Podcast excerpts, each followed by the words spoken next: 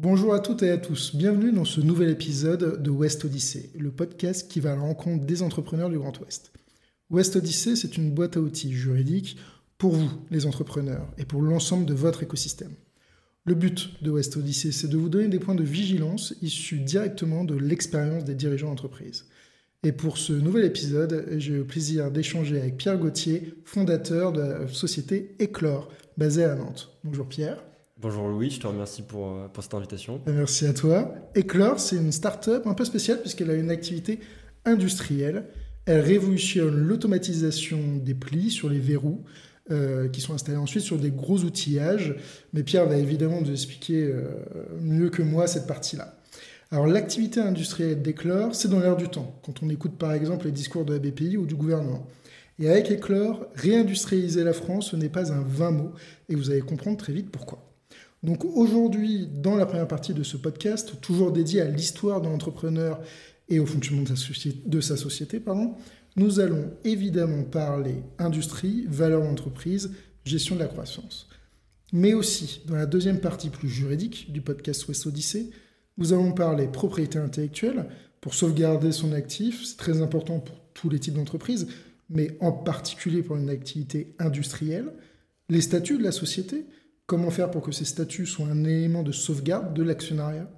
Et enfin, Love et Smart Money dans le cadre d'une levée et plus globalement de l'écosystème euh, de la startup. Euh, ensuite, la dernière partie, toujours sur nos territoires, le territoire de Nantes, euh, voilà, avec la question que je pose à chacun de mes invités sur l'intérêt d'entreprendre dans le Grand Ouest. Alors, Pierre, je suis très heureux de t'avoir comme invité euh, sur ce podcast. Euh, je te remercie beaucoup d'avoir accepté cette invitation. Euh, peux-tu déjà en quelques mots te présenter et puis ensuite présenter aussi Éclore, l'activité de, ta société? Bah, Bien sûr, avec, grand plaisir. bah, du coup, je pense, bah, moi c'est Pierre Gauthier Lebouche, je suis ingénieur de formation, j'ai 26 ans, jeune père et dirigeant d'Éclore, d'une société de 10 personnes. Donc je vais revenir un peu sur l'activité d'Eclore. Euh, Eclore, euh, c'est une société qui a été créée en, fin 2019, à la fin de mes études. Et en fait, c'était pour poursuivre un, dire un projet personnel que, que j'avais développé lors de mes études. Je pense que j'aurai l'occasion de, rebondir peut-être sur, un peu sur la, jeunesse du projet. Et euh, donc tout ça pour dire, Eclore a pour vocation en fait euh, d'apporter le pli dans des applications industrielles. Donc pour illustrer un peu mes propos, on propose deux types de produits pour l'instant sous forme de gamme, donc des vérins automatiques euh, qui ont la, la particularité d'être euh, euh, très efficaces d'un point de vue énergétique. pour vous donner quelques chiffres, on est deux fois, on est jusqu'à cinq fois plus léger, minimum deux fois moins encombrant. Et on a un autre produit qui est sorti récemment, qui est un soufflet de protection pour vérins hydrauliques. Et l'idée derrière tout ça, c'est de vraiment de prolonger la durée de vie des équipements. quand, je parle d'équipement, c'est un tractopelle, un engin de mine. Donc euh, notre promesse, c'est en fait de faire un x10 sur la durée de vie euh, en termes d'utilisation euh, au quotidien. Oui, c'est pas anodin, hein, parce que lorsqu'on fait un x10, alors c'est x10 de, de, de, moins de frais de maintenance en fait. Donc sur une, sur une flotte énorme de, de gros tracteurs Caterpillar ou de... non, non, mais c'est démentiel. Ouais, c'est ça, c'est démentiel sur une énorme flotte. Ben en fait, jusqu'à présent, là on voit, on voit émerger vraiment quand même dans, dans ce secteur-là cet intérêt de la maintenance, de maintenir les appareils. Je pense qu'il y a une, il y a une grosse tendance pendant, pendant longtemps en fait de de bourrin. on veut aller directement. il faut, dire, faut, dire les choses. C'est voilà, c'est de dire bon, la machine elle est pétée, c'est pas grave, on en rachète une nouvelle. Et ça a vachement bien fonctionné jusqu'à présent, sauf que là, on a une petite envolée des matières premières et en fait, je pense même les, les les sujets sociétaux font que ça commence à devenir une problématique, que les gens sont sensibles à ça et que du coup le produit a un écho. Euh, bah, là, j'ai pas énormément de recul, mais par rapport au premier mois de commercialisation, on voit qu'il y, a un besoin, qu'on répond à un vrai besoin. Oui, mais ça, on, reviendra sur ce premier mois de, commercialisation et sur l'ensemble des, des, choses qui sont arrivées. Alors, c'est vrai que, Pierre a en fait euh, amené des, prototypes, euh, c'est ça, Alors, euh, on a pris une petite photo, donc comme ça, vous pourrez voir hein, sur LinkedIn, sur le premier commentaire, ces, prototypes. C'est vraiment extrêmement impressionnant de, voir ça. Enfin, moi, j'adore, je, je, suis un vrai passionné je sais pas si c'est le mot, mais c'est vraiment super. Et c'est vraiment pour. Ça, ça, permet de protéger hein, les, verrous, les, pistons. Les vérins. les vérins, oui, c'est ça. Pardon, je n'utilise pas, le terme exact. Pas grave, mais, et donc, et c'est vrai, ce que je n'avais pas réalisé, et c'est peut-être complètement idiot de ma part, mais c'est ce que tu me disais là juste avant qu'on enregistre, c'est que les vérins, en fait, il y en a partout. Ah c'est une utilisation euh, totale, quoi. Enfin, bah, mais en fait, c'est souvent le. Oui, c'est. Bah, c'est le fait. En fait, on se rend pas compte en tant que particulier, mais on regarde souvent en fait euh, les applications, les problèmes en B2C ou en direct. Mais en fait, euh, dans le B2B, il y a une étendue d'innovation à apporter parce que en fait, c'est des milieux qui sont relativement occultés. Il faut aller chercher l'information, se renseigner. Mais il y a des potentiels juste énormes. Et bah, pour rebondir sur ce que tu as dit, le chiffre d'affaires, je crois, du vérin, euh, du, simple, un seul type de vérin euh, pneumatique, c'est de l'ordre de, de, 5 milliards annuels. Donc euh, on est sur des marchés qui sont juste monstrueux à l'échelle mondiale. Genre. Oui, bien sûr. Et un vérin, ouais, pour vous donner un peu un ordre d'idée, un vérin, ça peut aller de 100 euros à 50 000 euros. Donc il y a tout. Nous, on a plutôt une vocation à protéger les vérins qui sont plutôt premium que des vérins bah, qui sont bas de gamme et qui sont destinés à être changés relativement souvent. Donc, Ouais. mais il y a tout. C'est tout pour vous dire l'étendue des possibles. euh, oui, et puis ça fait un marché, euh, un marché à, à, conquérir. Donc ça, c'est une, une, belle chose. Bah, on, oui, on a des perspectives devant nous. On ne se dit pas. Euh, après Nantes, c'est foutu. Quoi. au contraire. Alors, explique, explique-moi un peu donc, la genèse. comment est-ce que tu es devenu en fait entrepreneur? C'est quelque, quelque, chose moi qui me qui me fascine toujours, euh, parce qu'entrepreneur, bon, euh, ça veut un peu euh, tout dire et rien dire, c'est un mot qui est, vraiment très à la mode. je rappelle quand même que l'entrepreneur, il n'y a pas de définition juridique du mot entrepreneur. C'est vraiment... tout, hein. exactement. Tu peux être boulanger entrepreneur. Exactement. Dès que tu as une activité, en fait, commerciale, profession libérale, etc., à mon sens, on est entrepreneur, mais chacun a sa définition. Et donc, toi, donc, tu est-ce que tu as été salarié avant? Est-ce que tu as été dans une école? Voilà. J'introduis un peu le, le FT. Raconte-nous euh, ton expérience et, comment t'es venu cette idée de créer Éclore? Euh, c'est quelque chose moi, qui m'intéresse beaucoup et qui intéresse aussi beaucoup les, auditeurs, évidemment. Non, mais bah, bah, carrément. Bah, après, je pense que si je remonte euh, assez loin, on va dire, bah, pas assez loin, mais plutôt proche, dans ma famille, bah, j'avais des exemples d'entrepreneurs, euh, bah, typiquement mon père, donc euh, j'étais assez baigné, on va dire, au quotidien sur cette culture euh, de l'entrepreneuriat, de la prise de risque, de l'investissement, de se dire, voilà, plutôt vision long terme. Je pense que j'ai passé beaucoup trop de temps à écouter mon père des dimanches sur le canapé. C'est pas, pas, du temps, pas du temps perdu. T'inquiète pas. Non, mais c'est vrai, vrai, en fait, je me rends compte que oui, j'avais une espèce de petite coutume, une petite heure le dimanche, comme ça, on discutait de trucs un peu pointus, de, ça allait de la bourse, des sujets vraiment pas forcément intéressants au prime abord sur de la création de société, sur voilà, comment gérer tout ça. donc, j'étais baigné dans, dans cet écosystème-là. Et en fait, euh, bah, j'étais invité souvent à passer à l'action en fait avec euh, mon père, en le voyant faire euh, des folies dans la cuisine, faire des, aller faire des éclairs dans la cuisine pour aller récupérer toutes les poussières en un seul endroit, des choses comme ça. Donc très rapidement, le risque, c'était une notion bah, plus trop mystique. Je me dis, en fait, c'est quelque, quelque, chose qu'on peut maîtriser et qu'on peut, peut jouer avec en fait.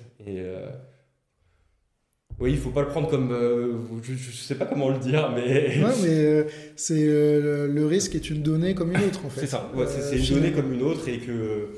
Voilà, si on, si, si on arrive à l'appréhender, à, faire en sorte que ce soit dangereux d'un point de vue vital, il n'y a, pas de, a pas de raison de ne pas essayer. on va dire, ça, c'est le prémisse, et la, oui, oui. les prémices. De... Les prémices, ouais, ça. Les prémices euh, dire, de mon parcours entrepreneurial. Et après, derrière, euh, j'ai eu un parcours on va dire, relativement classique. Euh, j'ai fait, j'ai fait un bac S. Derrière, je suis parti en classe préparatoire à Paris, euh, où je faisais beaucoup de physique-chimie, euh, des maths aussi. Avec une idée à ce moment-là de devenir entrepreneur ou juste tu te disais euh, je vais. Voilà, je bah, moi je le savais en fait très rapidement, au fond de moi, j'ai toujours rêvé d'être inventeur. le dessin animé Leonardo. oui, bah oui, J'ai toujours j'ai adoré ce dessin animé et je me disais si je peux être ce monsieur plus tard, je serai, je serai aux anges. Alors qu'il a l'air bizarre, d'extérieur, il a l'air super bizarre avec sa grande barbe.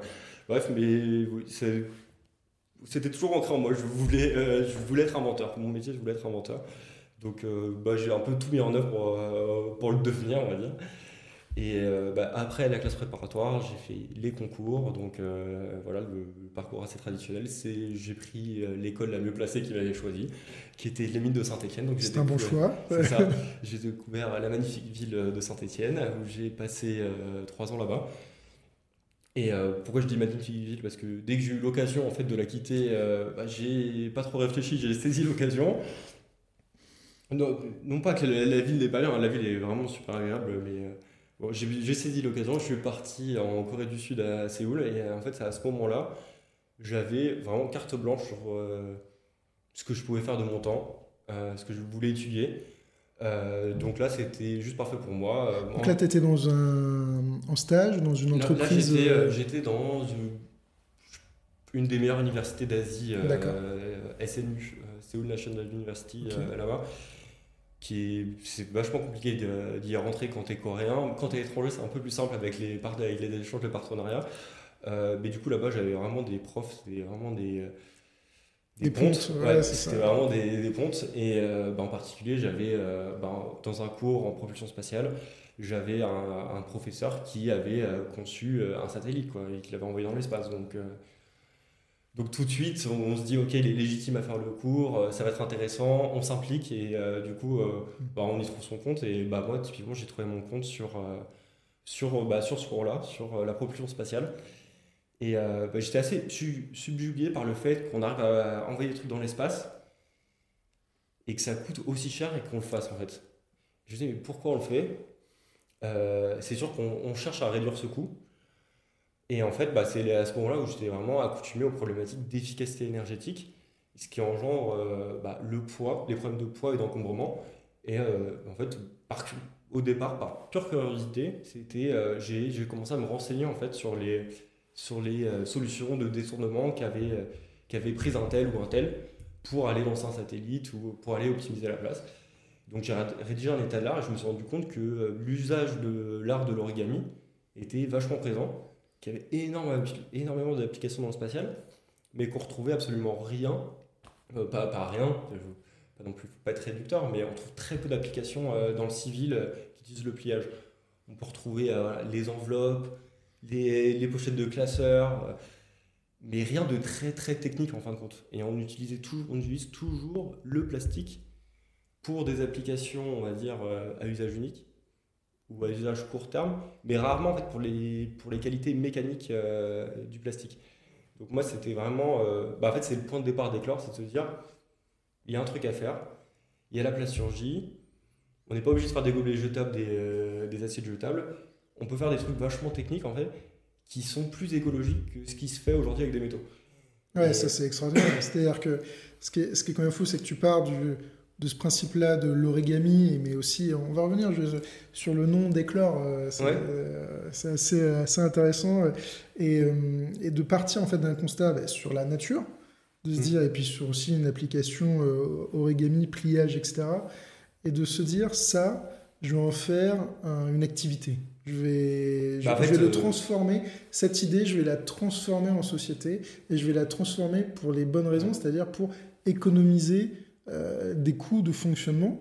Euh, et, ça, c'est quelque chose de vraiment de, bah, de, super chouette en fait. Euh, en fait, tu vois, ce bridge là, en fait, ce bridge entre tu vois l'intérêt, la curiosité et l'entrepreneuriat, c'est bah, c'est typiquement le moment où je suis rentré en France où l'idée elle continue à me trotter dans la tête de me dire bah il y a un truc il y a, y a, quand même un truc parce que des idées de merde j'en ai eu des, des centaines hein. ça c'est malheureusement c'est c'est malheureusement le cas de, beaucoup d'entrepreneurs d'avoir des idées à, 100 à l'heure, euh, tout le temps, tous ah les jours. Mais c'est justement le fait de pouvoir sélectionner la bonne idée et de la transformer. Bah en fait, le truc, c'est que bah, pour moi, c'était évident que c'était une bonne idée parce que à un moment donné, quand ça, ça travaille, ça travaille, la nuit, tu te, bah, tu, limite, tu te réveilles la nuit, tu y penses, il y a un truc à faire, euh, tu comptes plus tes heures, tu es derrière ton ordinateur, tu travailles dessus alors que tu n'as aucune obligation de le faire c'est qu'il y a un truc. C'est que bah, déjà, il y, a, de la passion. Donc, s'il y a de la passion, il y a peut-être un truc à faire.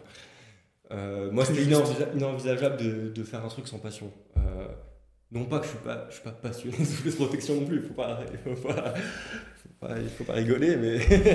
ah, t'es passionné du pli. oui, c'est ça. Je suis passionné de la technique et de tout ce qui gravite autour. Donc, si je me refocalise, voilà, en rentrant en France, bah, je pensais qu'à ça. Euh, c'était le moment où il fallait trouver un stage.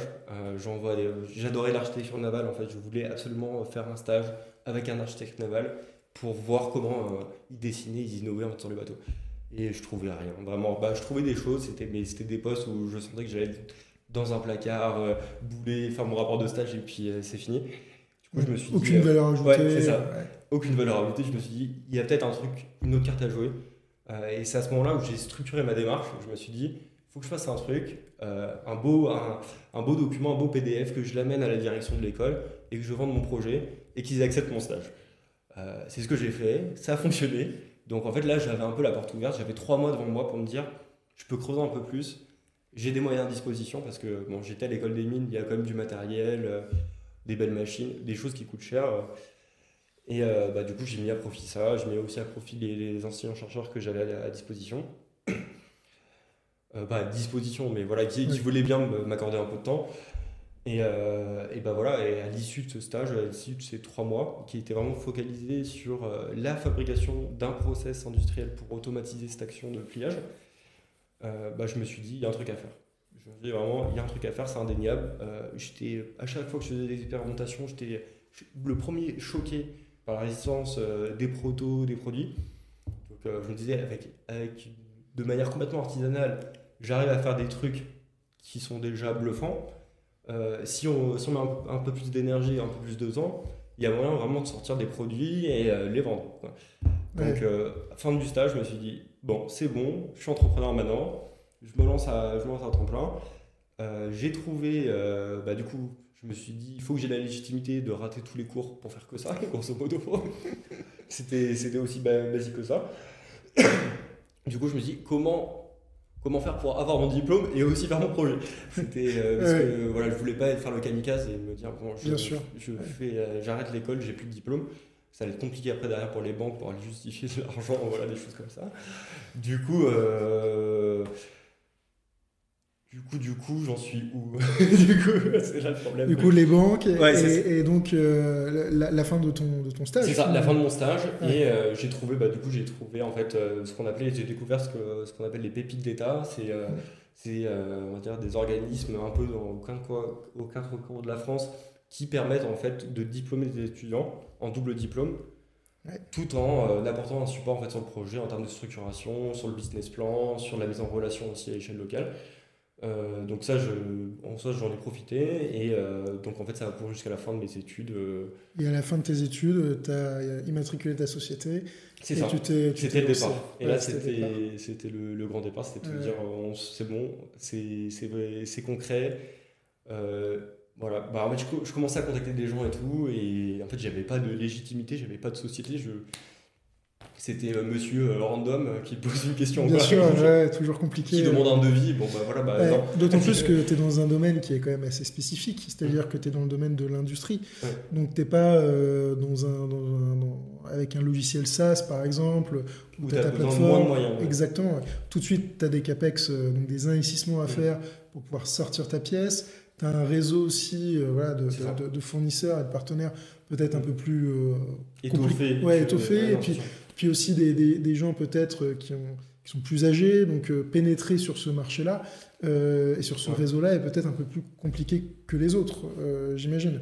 Bah, c'est sûr que bah, dès le départ, bah, en effet, j'avais besoin d'espace. Dès le départ, j'avais besoin d'espace. Donc bah, là, du coup, je te court-circuite la fin du, ah, podcast avec l'ancrage à Nantes. Mais voilà, ah Nantes, avec les, les pépinières d'entreprise, il y en a quatre coins de Nantes. Vraiment, c'est bien pensé. Et il y en a qui sont un peu plus spécialisés numériques, d'autres plus artisanat, plus, euh, plus industrie.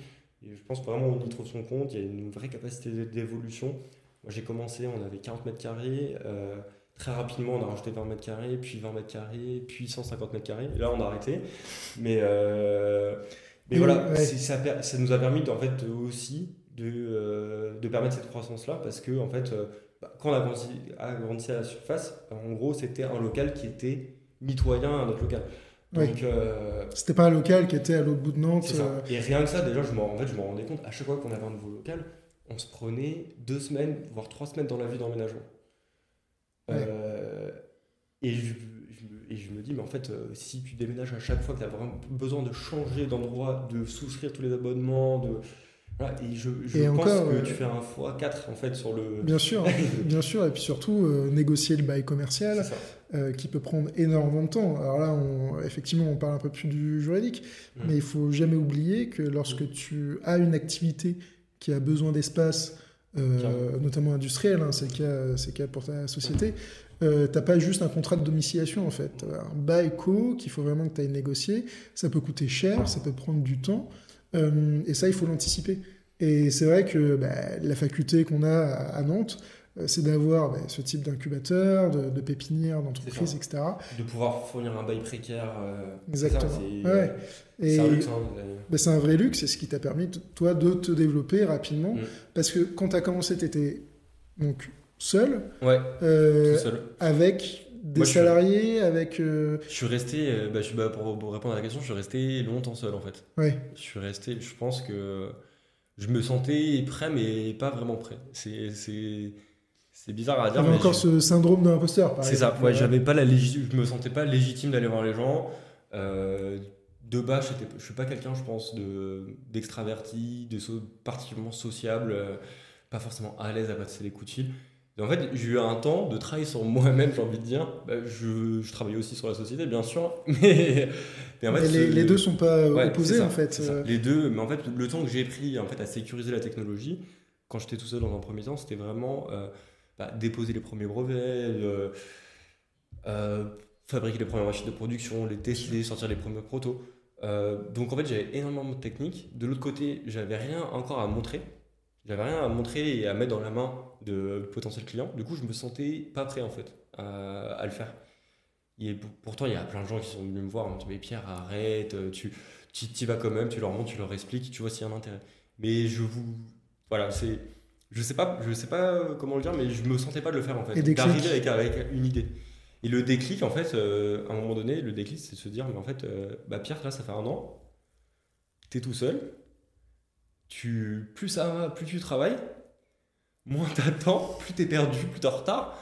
Euh, c'est c'est- soit euh, là tu vas droit vers ta mort, Ouais. grosso modo, tu soit tu fais un truc, soit, soit c'est c'est pas bon. Quoi. ouais. Il Et, faut euh, structurer maintenant. C'est ça, il faut structurer. Et en fait, en fait c'est- venu naturellement. Je me dis, bah, en fait, là tu fais beaucoup trop de choses par rapport à ce que tu devrais en faire.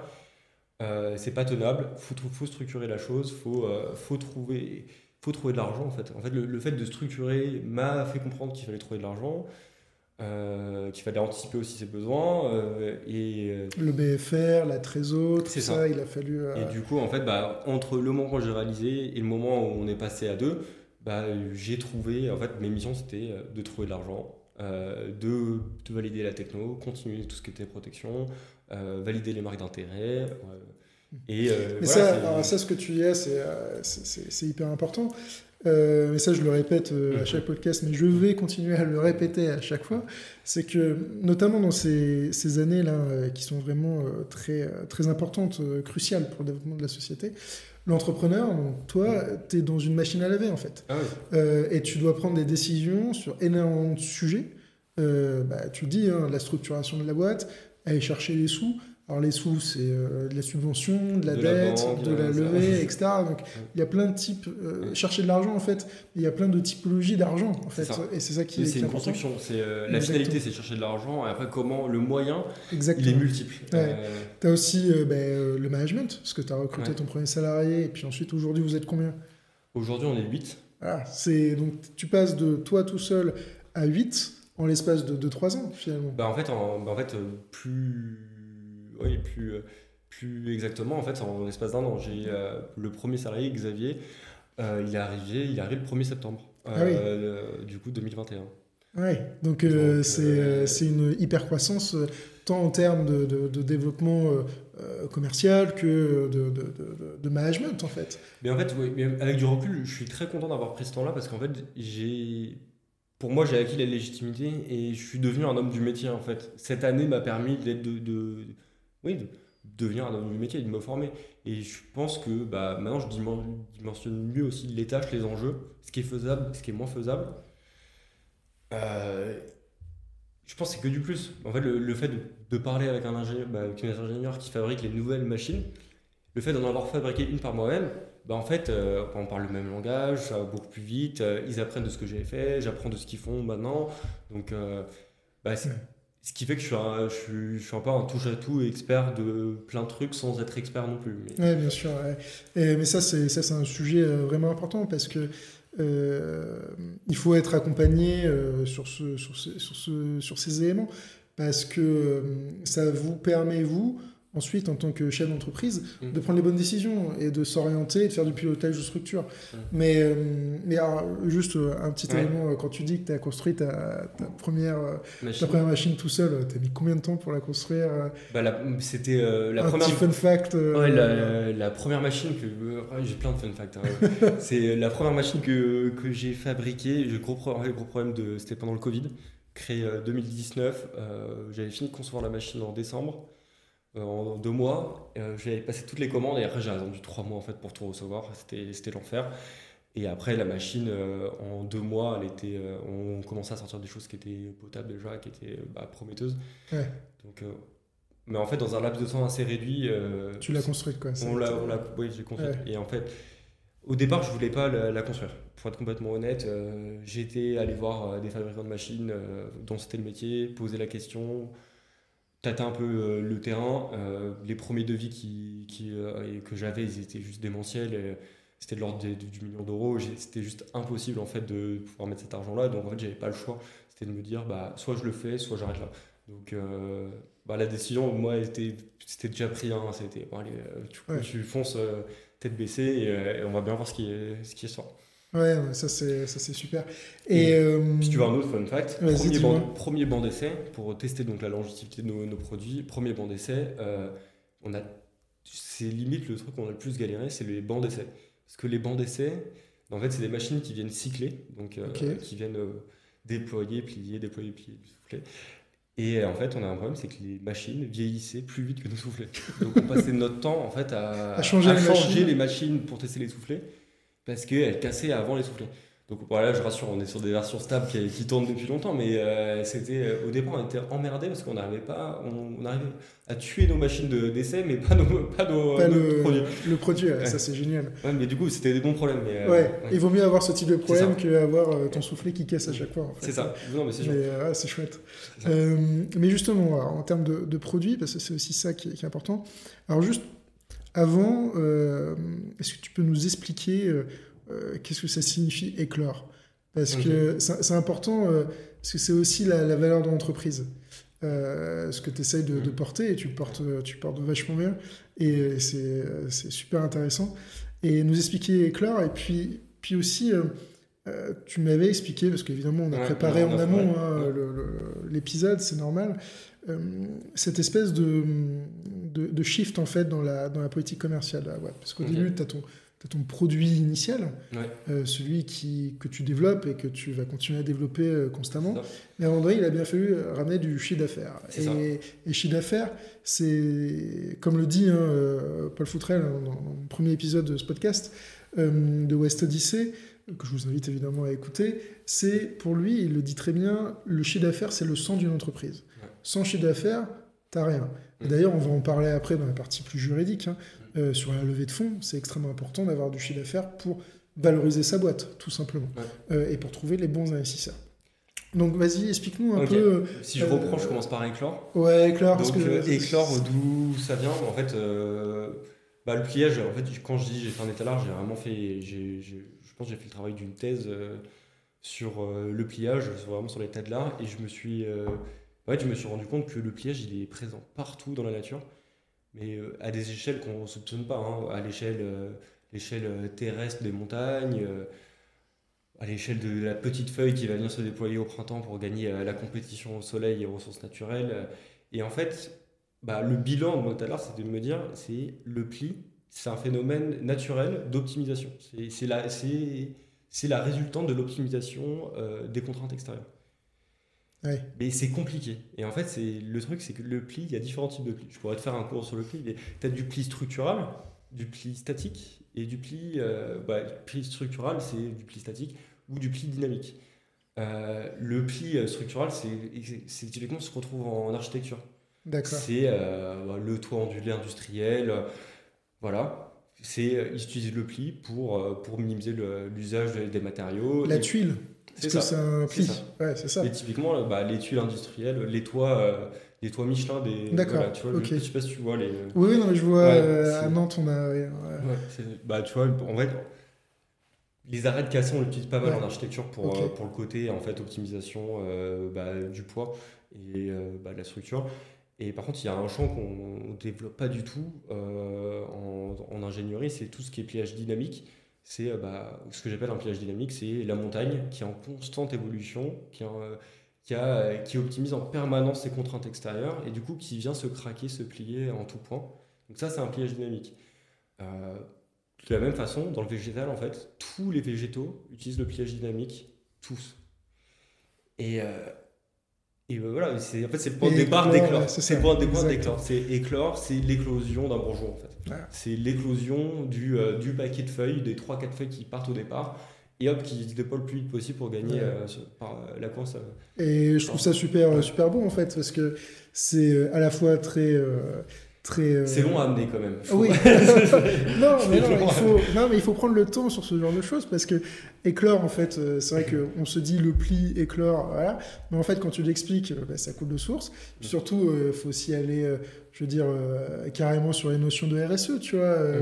éclore, la, jeune pousse, tout simplement. Non, mais ça, faisait bien. Après, je vais pas mentir, ça, le nom faisait bien. Bien sûr, mais. Et je que choisir ce nom, c'est important dans la dénomination sociale, hein, évidemment, dans les statuts, mais on va on va y revenir. Et donc, parle-nous un peu. Euh, Derrière du changement commercial, tu Ouais, du changement de ce pilotage euh, là, parce que je trouvais ça extrêmement intéressant. Puis après, on va, on va enchaîner hein, sur la partie euh, juridique, évidemment. mais, mais je trouve ça intéressant aussi que, tu nous, que tu nous expliques un peu ce, ce, ce shift que tu as, que as décidé, parce que c'est intéressant tout simplement parce qu'à un moment donné, il faut, et je le répète, chercher du chiffre d'affaires. Et aujourd'hui, dans l'écosystème, on a beaucoup de startups. On ne pousse pas forcément à ça. Exactement. et c'est ça, et c'est ça, c'est là, c'est peut-être pas un point de vigilance juridique, mais c'est un point de vigilance tout court. Mm. C'est-à-dire qu'on a beaucoup de startups, et moi j'en rencontre énormément, hein, euh, que ce soit des startups ou pas des startups d'ailleurs, hein.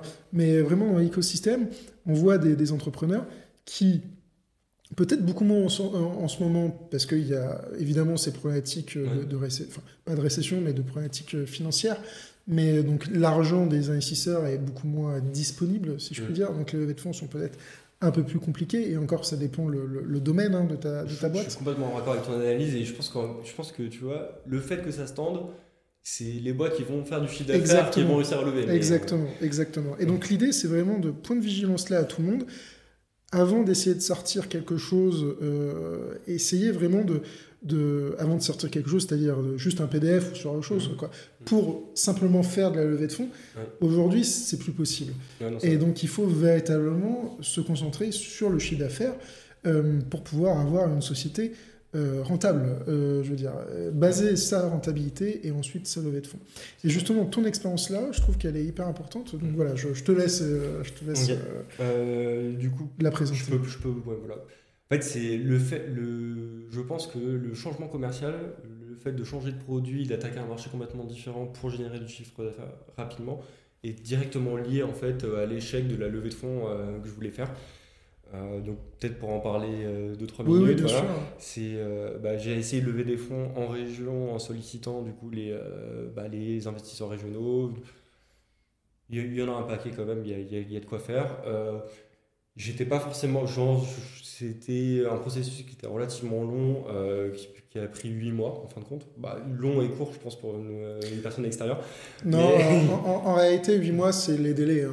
Une levée de fonds aujourd'hui, ça met un an. Alors, quand je dis que ça met un an, c'est que c'est. inclus ou... Oui, c'est ça. C'est-à-dire que ça met un an sur le. Tu te dis. Euh, le, le, roadshow, en mmh, fait, ça y est, aujourd'hui, je vais chercher un investisseur, donc ça c'est ton pointé. Et un an plus tard, tu as ton, euh, les fonds sur ton, le décaissement sur ton compte. Quoi. Et après, moi, la partie juridique, en réalité, il faut bien le dire, mmh. elle est plutôt courte. Mm. Euh, on intervient, nous, euh, vraiment dans les, dans les derniers instants. si Ouais, dans les derniers mètres. Exactement. Ouais. Après, je pense que ça peut valoir le coup que vous interveniez en amont mais oui, pour tout. préparer les négociations aussi. Exactement. et, euh, Euh, mais ça, c'est aussi un package, travail. Effectivement, ça, c'est travail. la négo, il faut avoir des trucs à lâcher pour. euh, pour Ah, mais ça, c'est toujours, toujours le- la, la négociation du, du pacte d'associés. euh, c'est ça. toujours un vrai sujet. Mais explique-moi, euh, là, on, Ouais, on bah, en du- parlera juste après, parce que c'est hyper important. Mais, mais voilà, donc dans le process de ta levée de fonds, euh, qu'est-ce qui s'est passé? Et puis, euh, pourquoi tu as choisi de, de, de- de te concentrer sur le chiffre d'affaires, en fait? Voilà, bah en fait, euh, le process de. le- en termes de process de la levée de fonds, j'avais des gens en face de moi, euh, je pense, qui étaient assez financiers en fin de compte. Et. euh, et bah, je sais pas, ça matchait pas trop en fait. Ouais. C'est- important, Ouais, ça. ça, ça matchait pas, pas trop parce que euh, je trouvais ça assez ridicule d'aller de me demander un business plan à 3 ans, à, 4, à 5 ans, à 6 ans. Je, en fait, je perdais en crédibilité à mes yeux. Tout simplement, en fait, j'avais pas confiance dans les gens que j'avais en face de moi. Je me dis, bah, vraiment, tu crois vraiment que, que dans 6 ans, je vais faire euh, ce que je t'ai dit euh, là Non. Donc, euh, j'étais euh, j'étais un peu démuni et un peu dégoûté, en fait, des acteurs que j'avais en face de moi. Et après, bon, c'est de la chance, je pense que j'ai relativement une, une chance, c'est que, bah, étant donné que mon père est entrepreneur, il a un entourage aussi d'entrepreneurs, et euh, c'était un peu ma cartouche de secours que j'avais, c'était de me dire, euh, voilà, si besoin, je sais que mon père va investir, je sais que ses amis veulent investir aussi, et que j'ai cette porte d'entrée, Ouais. j'ai cette porte de sortie.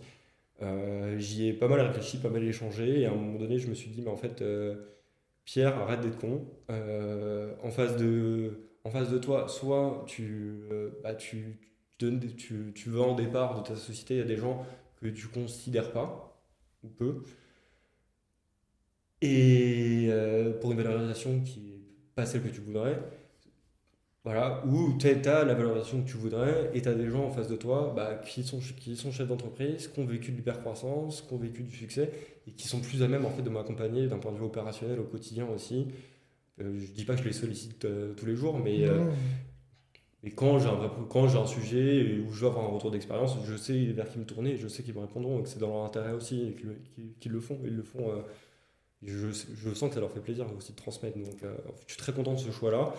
Euh, ce qui a fait que j'ai repensé en fait la construction de ma levée de fonds euh, en me disant je vais voir beaucoup plus petit aussi pour garder plus de parts de la société et je vais réorienter le projet pour, pour générer du cash plus rapidement. Parce que c'était à ce même moment, je me rendais compte en fait que le produit initial qui était le, le vérin pneumatique, que bah, ce produit, il y avait un potentiel, il y a toujours le potentiel, mais qu'en termes de développement, euh, bah, il y avait encore du travail parce qu'on s'attaquait pareil, on s'attaquait à un composant qui fonctionne depuis 200 ans. Donc si on va aller un peu trop vite et que ça pète dans les mains du client, c'est foutu. Euh, du coup, en fait, il y avait un temps incompressible d'un, deux ans. Ce temps-là, euh, bah, il, il me plaisait pas parce que moi, je voulais gagner de l'argent plus rapidement. sûr. ouais. Ça, il me plaisait pas. Donc, je, donc en fait, euh, repenser un peu à tous les échanges que j'ai pu avoir avec des gens, de des entrepreneurs, euh, voilà, de, de la région, de Vendée aussi, Vendée aussi, et je me suis dit, bah, en fait, euh, il y a un truc à faire, c'est le produit clairement pas sexy, euh, c'est le soufflet de protection. Grosso modo, c'est la capote pour vérin. Donc là, c'est ce que tu t'es apporté. Ouais, là. c'est ce que j'ai apporté typiquement. Et en plus, on me l'avait suggéré plusieurs fois. Moi, j'étais un peu hautain, je balayais ça en mode non, c'est pas technique, c'est pas assez intéressant, c'est pas assez stimulant. Et en fait, euh, bah, je suis très content de l'avoir fait parce que euh, bah, ça donnait, en plus, ça a reboosté toute l'équipe parce que ça donne un objectif euh, plus palpable, tangible, avec moins de RD. Euh, C'était quelque chose que dans- tous les cas, on allait devoir faire d'un point de vue industriel. Donc, on capitalisait aussi sur, sur l'industrialisation du soufflet de protection pour le vérin derrière. Il y avait que du plus. Donc Ouais. en fait, quand j'ai fait les pour et les contre, je me suis dit, bah, en fait, tu choisis pas, on fait ça. Ouais. En fait, dans ta roadmap de développement, tu as juste inversé les choses. C'est ça. Tu as continué à avoir ce développement de RD sur ton produit principal et en même temps, tu as avancé la construction de, de ce produit-là, de ce soufflet de protection, euh, tout simplement pour, euh, bah, pour apporter du cash euh, Pour apporter du cash dans, la boîte. Et, ça. et ça, pour moi, c'est vraiment extrêmement important. parce que euh, voilà, le cash, sans cash, il n'y a pas de boîte en fait. Ouais. Et, et ça, ça permet aussi ben, de, de, de produire ben, des business plans et de produire des bilans. Au-delà des business plans, c'est surtout des bilans qui sont ben, plus sexy Ouais, et qui te permettent tout simplement de lever euh, beaucoup plus facilement et de trouver euh, des investisseurs aussi avec qui tu, tu as une vraie discussion, je dirais, d'égal à égal, dans, un sens, parce que tu as déjà prouvé une chose, c'est que tu arrives à générer de la trésor, tu arrives à générer de, de l'entrée de l'argent, en fait. Et oui, euh, je pense que ça rassure. C'est sûr, c'est indéniable, ça rassure. Il faut, faut, rassurer. Mais moi, dans cette optique-là, pour rassurer même les investisseurs, générer au tout début de l'activité, générer du cash déjà, un peu euh, une activité de conseil. Bon, après, il s'avérait que vu que c'est pas la même activité, c'est compliqué à, défendre. Ça monte peut-être une envie sur la personne. Bien sûr. Mais après, sur l'activité, c'est compliqué à valoriser. Après, euh, je pense que ça faisait partie d'un package et voilà, c'était bien de l'avoir. Ouais. Euh, mais c'est toujours mieux d'avoir un chiffre d'affaires en effet sur le projet que tu vends. Euh, moi, c'était pas possible à l'époque, on sortait pas encore de produit, donc euh, d'un point de vue production, donc c'était c'était pas envisageable. Ouais. Mais c'était là où après je le je jette pas la pierre aux investisseurs nantais. Non, non, mais c'est pas le. C'est une question de timing, c'est une question aussi de, fait, de grille de lecture de ce qu'ils ont, de cash disponible. Exactement. Mais ce qu'il faut aussi bien considérer, c'est que c'est la différence entre euh, ce que le, timing en fait de ta levée de fonds, euh, ça c'est ça s'est pas passé euh, et c'est en fait ça arrive à énormément d'investisseurs et, d'entrepreneurs, je veux dire, parce que en fait ce, on, voit souvent dans les podcasts ou dans les sur LinkedIn ou dans Madines, etc. Mm. Toutes les levées qui marchent. On met en avant toujours quand ça marche. Non, c'est sûr, on ne parle jamais en fait de les, les, les, euh, des levées de fonds qui finalement font pchit. Et toi, elle a fait pchit, euh, mais pour les bonnes raisons finalement. Mais moi, je suis très content qu'elle fasse. Euh, bah, avec du recul, je suis très content qu'elle a fait pchit. Et en termes, après, du coup, j'ai reconstruit complètement différemment le financement. Et c'est là où on se rend compte qu'en fait, on a des. en particulier sur la tech, sur l'industrie en particulier, je pense qu'il y, a un manque en fait euh, d'investisseurs sur ce secteur-là. Ça va venir avec euh, l'abondance euh, d'argent par l'État. Je pense que ça va venir, mais il y avait un manque jusqu'à présent. En fait, tu es dans les prémices, tout simplement, de, de, de, de, la start-up industrielle, si je puis dire. C'est sûr que c'était pas fait pour, mais je pense qu'on est plutôt dans le bon timing. Et en plus, ce qu'il faut aussi. Il y a de l'argent de la BPI, oui, il y a de l'argent. BPI commence à injecter dans. Il y a de l'argent à récupérer des, des, réseaux, des réseaux locaux d'entrepreneurs. Il y a le réseau Entreprendre, le réseau d'initiative à Nantes, même en France, partout, le réseau d'initiative. Ouais, et, et, ça, ça, le territoire, on va, on va, euh, peut-être plus l'expliciter à la fin, mais, mais, sur ce que je veux revenir, c'est vraiment sur la notion de, de love et de smart money. Parce que dans la levée de fonds, c'est toujours un élément extrêmement important. C'est-à-dire que à partir du moment où tu, cherches de l'argent, effectivement, donc de l'investissement, euh, donc une levée de fonds, hein, ça se fait en, ce qu'on appelle euh, en equity, donc c'est sur les actions de ta boîte. Donc il y a un effet dilutif relusif, c'est-à-dire que dans ta table de capitalisation, tu vas perdre simplement un, pourcentage de, de, de, de, code-part de, propriété de ta, société.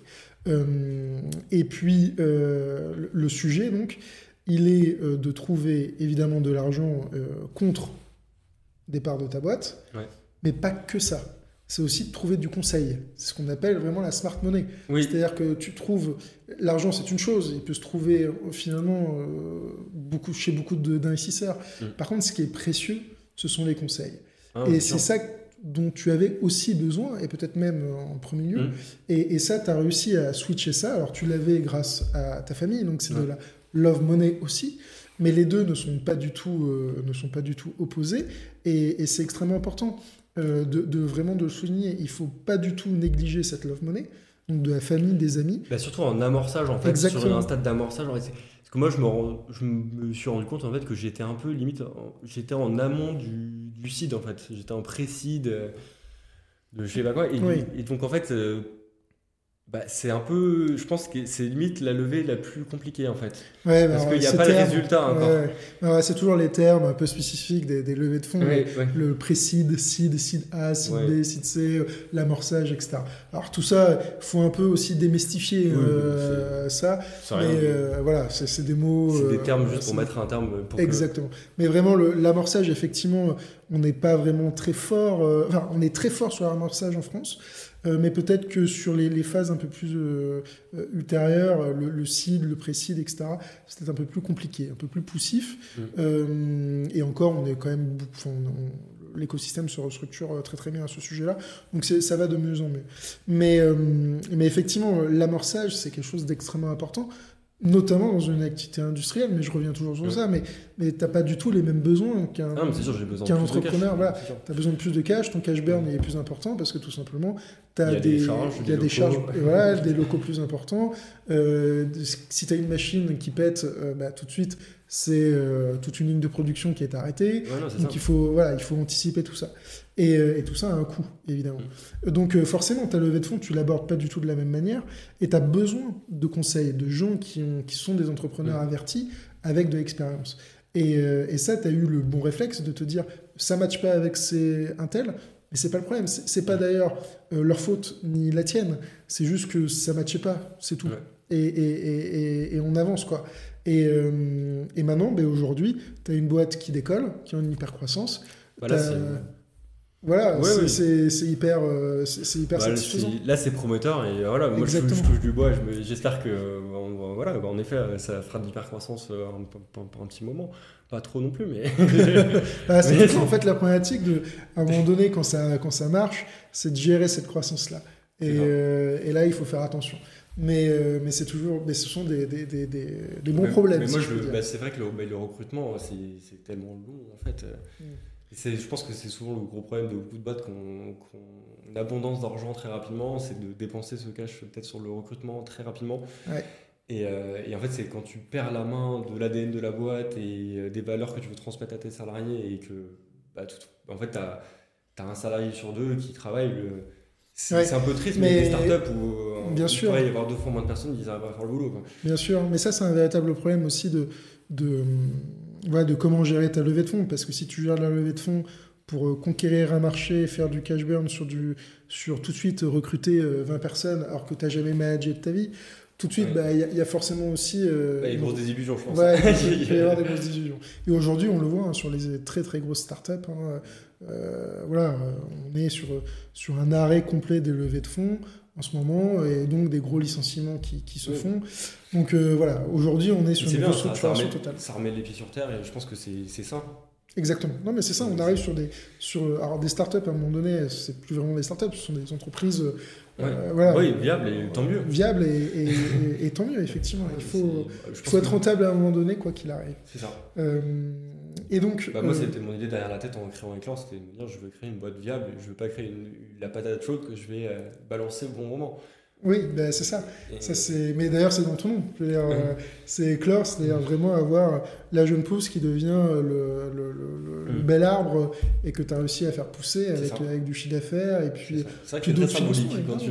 C'est- c'est- Mais euh, aussi, un, un autre sujet euh, qui, Ouais. est, qui, est, qui est très intéressant. Alors, il y a- il y, a deux sujets juridiques sur lesquels j'aimerais aussi qu'on, s'attarde. Le premier. euh, C'est le pacte d'actionnaire, du coup, comment Ouais, pacte d'actionnaire, statut, statut, parce que c'est tout ça est un peu lié évidemment avec la levée de fonds. hein, mais euh, toi, tu as pris le, ce choix-là de, de ne pas faire de, de pacte euh, et de faire des statuts. Alors, on peut librement en parler parce que d'une part, les statuts, Ok.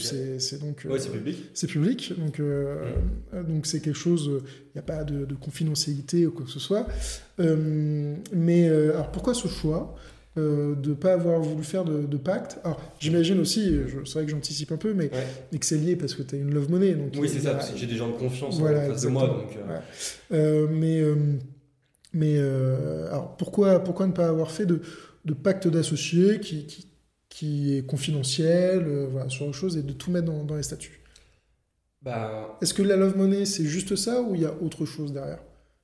C'est-à-dire il y a autre chose. hein. Je sais pas, Ouais, euh, juste. en fait, je pense que euh, mais, d'un certain côté, c'est un peu la facilité, c'est de se dire, Ouais. euh, bah, en effet, on est entre gens de confiance. euh, après, on peut toujours voir le pire et se dire, en effet, et il faut border avec un. euh, je pense que c'est recommandé. Là, pour le coup, je- moi, j'ai, pour, bah, pour le coup, j'ai vraiment une extrême confiance euh, bah, dans mes parents. et Oui, parce qu'aujourd'hui, ton actionnariat, il est- donc, euh, Il est purement, euh, purement familial ou euh, très proche de la famille. Donc, ça. voilà. Ouais. En fait, ce que, ce que je veux bien indiquer, et c'est ça qui est, qui est important, c'est-à-dire que, d'autant plus qu'aujourd'hui, en fait, on a eu une jurisprudence Mm. qui est tombée il n'y a pas longtemps sur les, les clauses des statuts, est-ce qu'elles sont supérieures à des clauses d'impact Mm. en cas de contradiction entre les deux?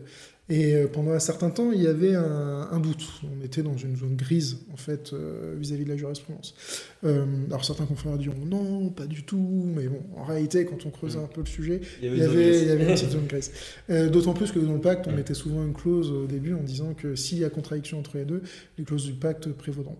Et en fait, le, la, Cour de cassation, qui est la l'instance euh, civile la plus, euh, la plus élevée hein, en France euh, a statué et a considéré que les clauses du, des statuts prévaudront quoi qu'il arrive. Donc il faut faire, un, la point de vigilance aussi, faire très attention si vous avez un pacte et des statuts euh, qui soient compatibles. Qui soient compatibles, évidemment, qui matchent bien, c'est toujours le, sujet. C'est pour ça que quand on a un pacte d'associés, on a souvent des statuts qui sont extrêmement light. Euh, donc on, vraiment, on, met le minimum dedans, euh, vraiment le, minimum syndical, hein, pour tout mettre dans, dans, le pacte. Et le pacte, je rappelle, hein, c'est vraiment quelque chose de, confidentiel, ah de privé. Vous pouvez pas le, enfin, personne peut vous le demander, sauf en cas de conflit entre associés devant le tribunal ou dans certains cas, euh, et on voit de plus en plus l'administration fiscale. Donc il faut faire très attention euh, euh, à ce qu'on met dès lors dans les statuts, qui sont quelque chose d'officiel, public. Hein. Euh, moi, je fais toujours le test, euh, notamment quand je donne des formations. Euh, je trouve ça, moi, je trouve ça ça, en fait, que le document public prévaut en fait sur un document privé. ça, je suis tout à fait d'accord avec toi. C'est complètement ça. Mais parce que sinon, c'est la porte ouverte à n'importe quoi. Tu fais des faux statuts et tu as ton, ton ah, pacte d'actionnaire qui refait tous les statuts. Oui, voilà, c'est ça. mais, mais justement, l'idée, c'est d'avoir deux documents qui se, qui se complètent bien et qui ne vont pas en contradiction. Mais, mais en fait, lorsqu'on a des statuts avec des clauses, comme un droit de préemption. Donc ça veut dire un droit de priorité si un tel décide de vendre euh, à un tiers, par exemple, ou une clause d'agrément. C'est-à-dire euh, qu'il faut que l'ensemble des associés agrée le nouvel associé qui, euh, qui rachète des actions. voilà, ça ce sont des clauses, c'est deux types de clauses, agrément et, préemption. C'est des clauses qu'on voit très régulièrement dans les statuts, alors même qu'il y a un pacte à côté. Euh, souvent réservé au pacte en soi. Et souvent, moi, ma pratique, c'est de tout mettre dans le pacte. Mais on peut encore voir ça dans les statuts. Et, euh, c'est quelque chose qui, voilà, si, on. le, sujet ici, et, sur lequel j'aimerais euh, j'aimerais vraiment mettre ce, point de vigilance, c'est que dès lors qu'on reste dans des clauses qui sont globalement types, tu vois, une clause de droit de préemption, d'agrément, droit de sortie conjointe, qui sont, qui sont pas extraordinaires, ou qui sont classiques, euh, on peut se permettre de, les, mettre, dans les statuts parce que c'est officiel bah, euh, et parce qu'il n'y a rien non plus d'extraordinaire à mettre ce genre de choses. Mais dès qu'on va aller dans le détail sur telle et telle situation, notamment vis-à-vis d'un associé en particulier, etc., là par contre je le conseille, mais après euh, voilà, ce n'est qu'un conseil, de créer un pacte, rédiger un pacte de tout mettre là-dedans. Et notamment moi, je, pousse ton conseil parce qu'en effet, bah, une clause de rolution, typiquement, on n'a pas forcément envie que ça soit visible. exactement. et dès qu'il y a des clauses un peu sur plus, la place, voilà, exactement. Dès qu'il y a des clauses, notamment aussi hein, sur les conseils de surveillance, sur euh, toutes les clauses hein, de droit de, priorité, droit de priorité un peu plus, euh, un peu plus poussées, euh, sur, sur des clauses plus financières, des promesses de vente, ce genre de choses. Euh, ben, tout ça, euh, c'est beaucoup plus, je dirais, sain de le mettre. Euh, ça ne regarde en fait finalement que les associés et pas l'ensemble l'ensemble de l'écosystème. donc, donc ça, vraiment, c'est un élément important. moi, je mettrais, moi, je mettrais si, tu me laisses. vas-y, vas-y. Moi, je, je, je, donnerais un conseil c'est que bah, typiquement, en amorçage, quand on entend parler de clause de relution, moi, je pense qu'il faut qu'il y ait un petit drapeau dans la tête des entrepreneurs qui se lèvent en disant attention, danger, ça reste de l'amorçage. Hein. Euh, c'est. Euh, le, fait d'inclure des clauses de résolution, c'est que l'investisseur ne prend plus aucun risque. Il, risque, prend des risques, mais quand même, il faut se dire. Euh, ouais, bah, alors, clause, les clauses de résolution, puis voilà, c'est clauses de, droit de priorité sur la prochaine levée, etc. bon, ce sont des clauses qu'on voit souvent et qui mmh. sont relativement classiques. encore faut-il savoir comment euh, on va écrire ces clauses. Parce que c'est souvent ça le problème aussi. Euh, quand, tu fais une, quand tu commences ton roadshow de, de, levée de fonds, tu vas aller voir des investisseurs. Ces investisseurs vont te proposer des LOI, c'est-à-dire des, lettres, exactement, des lettres d'intérêt. Dans ces lettres d'intérêt, ils vont te mettre souvent les clauses principales qui vont aller dans le pacte. Mais souvent, ces clauses, elles sont juste, c'est juste le nom de la clause. Tu vois, clause de religion, point. Il n'y a pas de détail. Il n'y a pas de détail, tu vois. Et le, le, sujet, c'est de se dire, attention, la point de vigilance aussi, un, je ne signe jamais une lettre d'intérêt sans aller voir un conseil avant, parce que moi j'en vois très souvent des entrepreneurs qui sont tellement contents d'avoir signé une lettre d'intérêt, de se dire que la levée de fonds va bientôt se faire. Et en fait, quand on voit le détail de d'intérêt, on se dit, mais ils ont perdu le contrôle de la société. Mm. Ou alors ils se sont fait complètement diluer ou complètement avoir, hein, ça peut arriver. hein. Mm.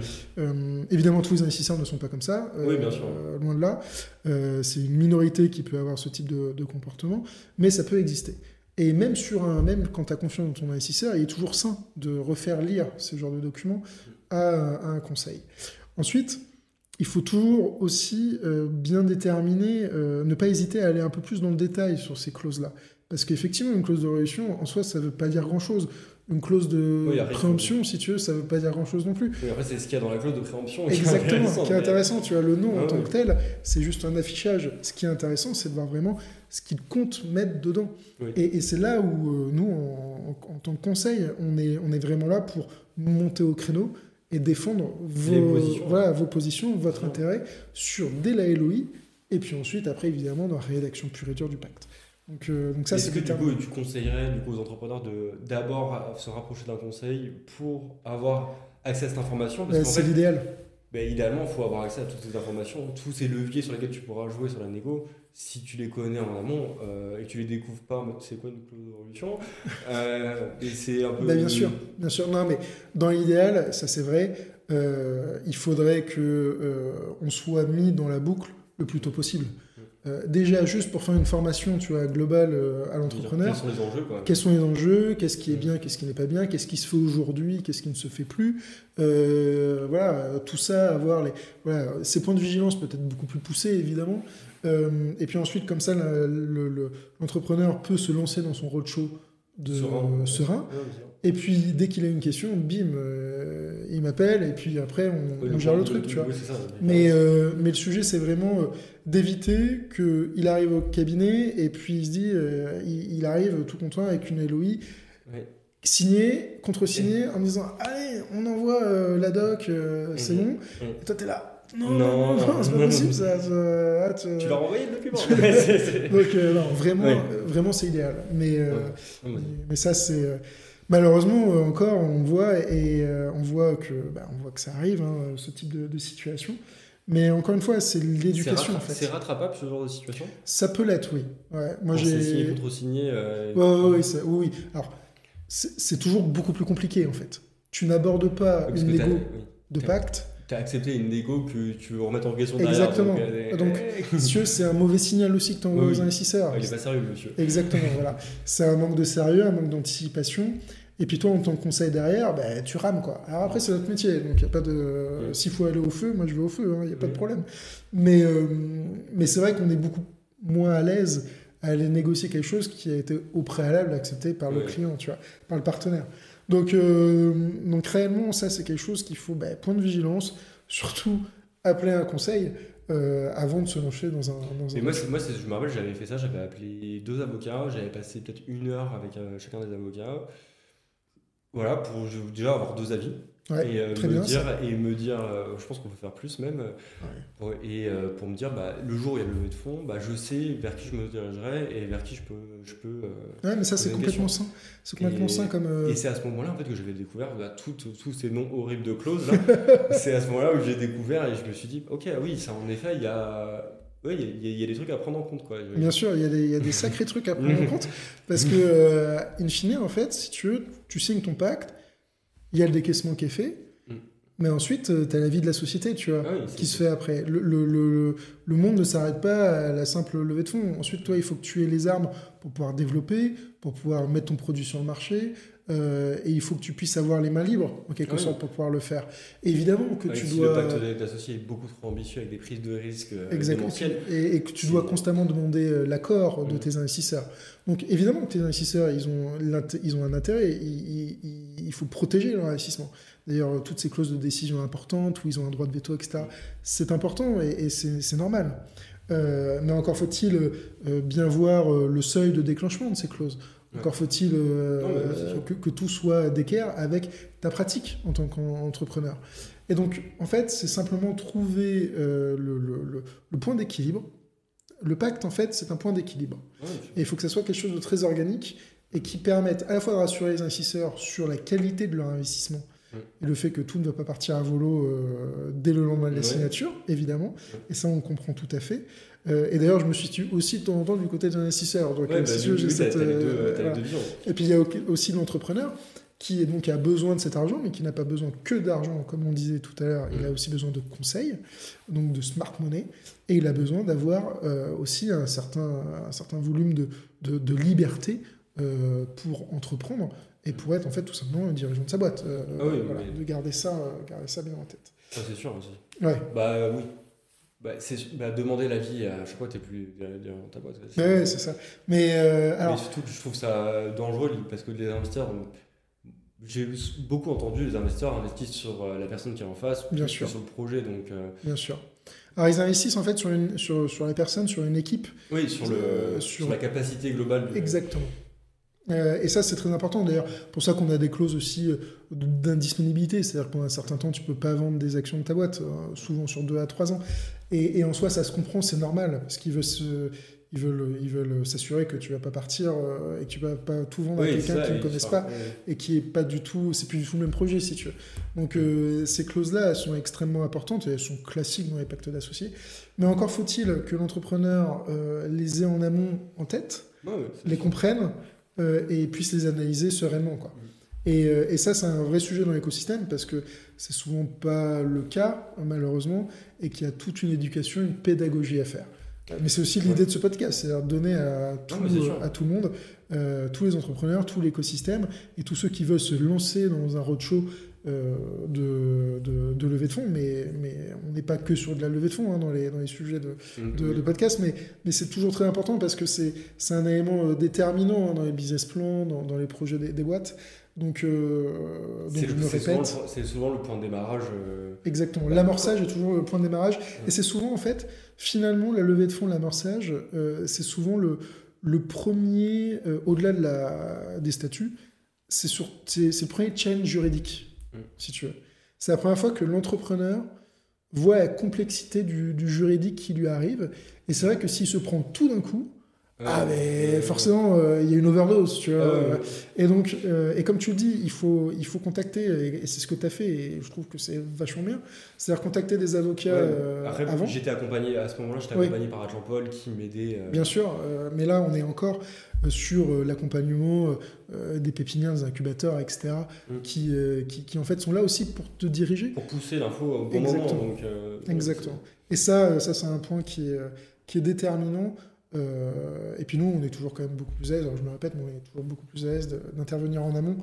Euh, et, puis, et puis on est toujours disponible pour aider. Quoi. Donc, Bah, euh, comme ça, bah oui. C'est vrai que c'est- c'est c'est un peu bizarre d'arriver un peu comme un cheveu sur la soupe au dernier moment et te dire bon. Ça arrive. hein. Ouais, mais- Mais voilà. Alors, euh, euh, le, le temps passe et il y a aussi un, un petit sujet juridique, mais là aussi, c'est sur le point de vigilance. Et, et d'ailleurs, tu avais commencé à, à l'indiquer, mais c'est sur la propriété intellectuelle. C'est-à-dire c'est que. super important. Voilà. Euh, Enfin, tu, tu, tu tu l'avais énoncé, notamment dans cette période de restructuration où tu avais posé les brevets, etc. Euh, Tu as sécurisé l'actif. Finalement, c'est aussi, euh, c'est aussi l'un des premiers moments où l'entrepreneur il découvre le juridique. Euh, Alors, il le prend pas C'est un sous- grand moment. Ouais, ouais, et, et toi, tu as trouvé ça, ça a été instinctif de voir euh, euh, déposer ton premier brevet euh, Bah, en fait, le truc, c'est bah, là pour le, bah, mon père, il est, entre- il est entrepreneur en industrie, euh, plutôt sur de l'innovation, euh, avec une grosse politique de dépôt de brevets. D'accord. Euh, c'est pas, pas que j'avais pas le choix, mais euh, ça me paraissait en fait. Ça avait fonctionné pour lui, je me dis pourquoi, pourquoi ne pas faire pareil ouais, genre, Pourquoi pas, ne pas déposer des brevets Euh, Et surtout, je me sentais beaucoup plus à l'aise. Et beau- le jour où, où j'ai re- reçu la validation du brevet, grosso modo, c'est accepté et, et que c'était tous les critères étaient ouverts. euh, j'étais euh, voilà je dormais mieux la nuit aussi Ah, mais bien sûr. parce que tu te dis bon bah tu sais comment ça c'est sécurisé ça a été reconnu comme étant sécurisé Ouais, tu peux avancer plus, tu peux plus, plus avancer sereinement. Euh, T'as pas peur de faire des divulgations euh, à droite à gauche et euh, t'auto-antérioriser. C'est le risque. hein. Ouais, non, mais ça, c'est super. Après, je pense qu'il faut se faire accompagner. Si je dois donner un conseil, Ouais. moi, pour l'API, c'était euh, très rapidement de me faire, euh, me faire accompagner sur l'API. Je me suis renseigné par moi-même, c'est de lire une dizaine de brevets pour comprendre déjà comment, quelle était la structure, qui était en fait la manière, le style rédactionnel. Il y a un vrai style rédactionnel en fait hein, de brevet. Bien sûr. Il y a un langage, il y a, il y a, il y a une notion d'ensemble, de, de, toujours être le plus large possible pour englober l'ensemble le plus possible. Et c'était un exercice qui était intéressant et très formateur. Et euh, j'ai plein de compétences que, que, que j'ai encore grâce à ce moment-là, en fait, juste d'aller lire un brevet complètement random et de se dire comment. Euh, bah, c'était, quelle était le, la stratégie d'attaque comment, euh, c'est quoi la, clé de voûte, euh, comment on peut le descendre, comment on peut pas le descendre. Et voilà. Et, euh, et en fait, le fait de dire ça, déjà, quand j'ai contacté le premier cabinet de propriétaire intellectuel et que je suis arrivé avec mon travail préparatoire, ils m'ont dit on n'a jamais vu ça. Parce que je suis arrivé, j'avais rédigé en fait un premier, une première version euh, du, brevet, en fait, du brevet avec les figures. Et je leur ai dit bah voilà, maintenant je veux que vous me fassiez le, le, le jargon, le jargon pour que personne ne comprenne rien et que ça soit quand même sécurisé. Alors la mise, en, la mise, en, musique juridique, euh, ce que tu as créé. Euh, c'est ça. Non, mais ça c'est hyper important parce que encore une fois aussi le, le, dépôt de ton brevet, etc., c'est peut-être aussi l'un des premiers moments où tu. il faut pas je pense qu'il ne faut, pas, il faut pas lésiner sur le temps. Oui, c'est ça. Le temps, et je dirais aussi euh, l'investissement. Mm. Parce que as, as le, le tu peux protéger le territoire enfin, juste en France, en Europe, dans le monde. Tout ça a un coût, évidemment. Mais c'est un coût, euh, mais c'est un investissement parce que tu protèges ton actif. Et ça rejoint aussi, surtout, le fait que, un, tu dors quand même beaucoup mieux quand ton actif est protégé. Et deux, bah, c'est aussi un élément de, discussion dans la, la, levée de fonds, parce que tu dis à tes, à tes futurs investisseurs associés, bah, écoutez, euh, bah, moi, tout est sécurisé, tout est déposé au nom de, de ma boîte, euh, il, est, euh, il est hyper fort mon brevet. C'est bien qu'il ait dit déposé au nom de la boîte. Bah oui, c'est au nom de la boîte, c'est important. c'est important. Alors, pour, pour être clair, moi, la propriété intellectuelle, c'est pas mon domaine, mais euh, évidemment, euh, je, j'ai connaissance de la culture générale juridique, évidemment. Euh, et très souvent, alors, nous, on le voit, enfin, je le vois très souvent dans, dans, les dossiers où on se rend compte, en fait, que le, le brevet est déposé au nom perso du fondateur. Et ça arrive très souvent juste parce que... il n'y avait pas encore la structure. Il n'y avait pas encore la structure, et, et on dépose souvent le, le, le brevet euh, ou la dénomination sociale, ou sur autre chose, la marque, etc., mm. avant même que la société soit, soit créée. Alors, il n'y a pas vraiment de, de, problème à faire ça, même pas du tout. Mais par contre, il faut bien penser le jour où la boîte est créée, de faire le switch entre toi à titre perso et la société. Parce que quand tu arrives devant un investisseur et qu'il se rend compte que l'actif il est à ton nom perso, tout de suite il y a des questions et qui sont juste potentiellement, euh, c'est pas grave, mais, euh, mais, si on peut s'éviter ce genre de sujet, c'est toujours agréable.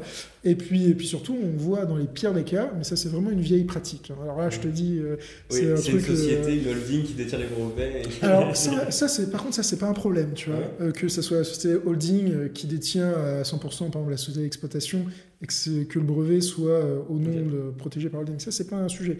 Le, la vraie problématique, en fait, elle viendrait de, du fait que le, le, fondateur soit rémunéré. pour une mission inventive. Ouais, euh, exactement. Et ça, ça se faisait pendant un certain temps. Et l'administration fiscale euh, te vient et te, te, détruit le, le, sujet, puisque tu te, c'est, de la rémunération euh, pure et dure, si tu veux, c'est la rémunération cachée. Ah Donc, là, là, vient, elle, te vient, elle vient requalifier ça en rémunération avec les pénalités, etc. Donc, faire très attention à ça. Euh, et puis, ben, voilà, euh, la propriété intellectuelle, euh, c'est un sujet extrêmement important. Donc, vraiment, vraiment, point de vigilance. Là, tu as, parlé du confort, du confort, personnel parce que tes, tes, actifs sont sécurisés de la levée de fonds. Il y a quand même, le, je pense, le critère numéro un, c'est la distance avec la concurrence qu'on crée aussi. Oui, aussi, évidemment. pour moi, c'est moi, c'était mon critère de décision numéro un, c'était ça, c'était de me dire bah en fait, euh, le jour où les concurrents se réveillent, bah, c'est trop tard. Quoi. Exactement. C'est bah, pas que c'est trop tard, mais euh, ils vont. J'ai déjà mis des mines derrière moi. Oui. C'est. Je pense que c'est plutôt ce côté-là qui, qui bah, pour moi qui est très important. C'est voilà, bah, là d'avoir des concurrents qui t'appellent, ils ont fait la recherche, ils ont vu que tu avais un brevet et c'est pour ça qu'ils t'appellent. Ils savent que. Euh, bah, Ils peuvent pas avancer sans toi finalement. Bah, que. voilà, c'est ça. Ouais. Euh, non, mais c'est hyper intéressant. Euh, parce que moi, effectivement, j'ai la vision juridique, protection, levée de fonds, et la vision en fait opérationnelle, elle est, hyper, bah, en fait, tu arrives, avec des armes, tu arrives avec toujours plus agréable d'arriver en force Forcément. que d'arriver en mode Ah, bah, en fait, j'ai pas monté mon truc, vous pouvez me voler la techno, vous êtes 5 fois plus de salariés que moi, euh, que j'en ai. hein, oui. Alors après, tu l'exploites avant, donc tu as quand même des armes pour Mm. pouvoir dire que voilà, tu as, de la techno, mais, effectivement, on est toujours beaucoup plus à l'aise euh, de, de déposer ça. Quoi.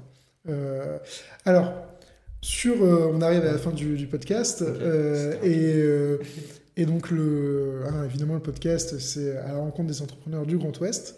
Donc, euh, ta société est basée à Nantes. Ouais. Euh, et voilà, je pose toujours la même question. On, on l'a un peu abordé au cours de, de Mm. nos échanges, mais, euh, mais c'est important parce que nos territoires, il n'y a pas que Paris dans les startups, Mhm. dans les sociétés en général. Il y a aussi bah, tout, tout le Grand Ouest, mais pas que évidemment, mais on se concentre ici sur le Grand Ouest. Qu'est-ce qui est, quels sont les atouts pour toi de- d'entreprendre euh, dans le Grand Ouest?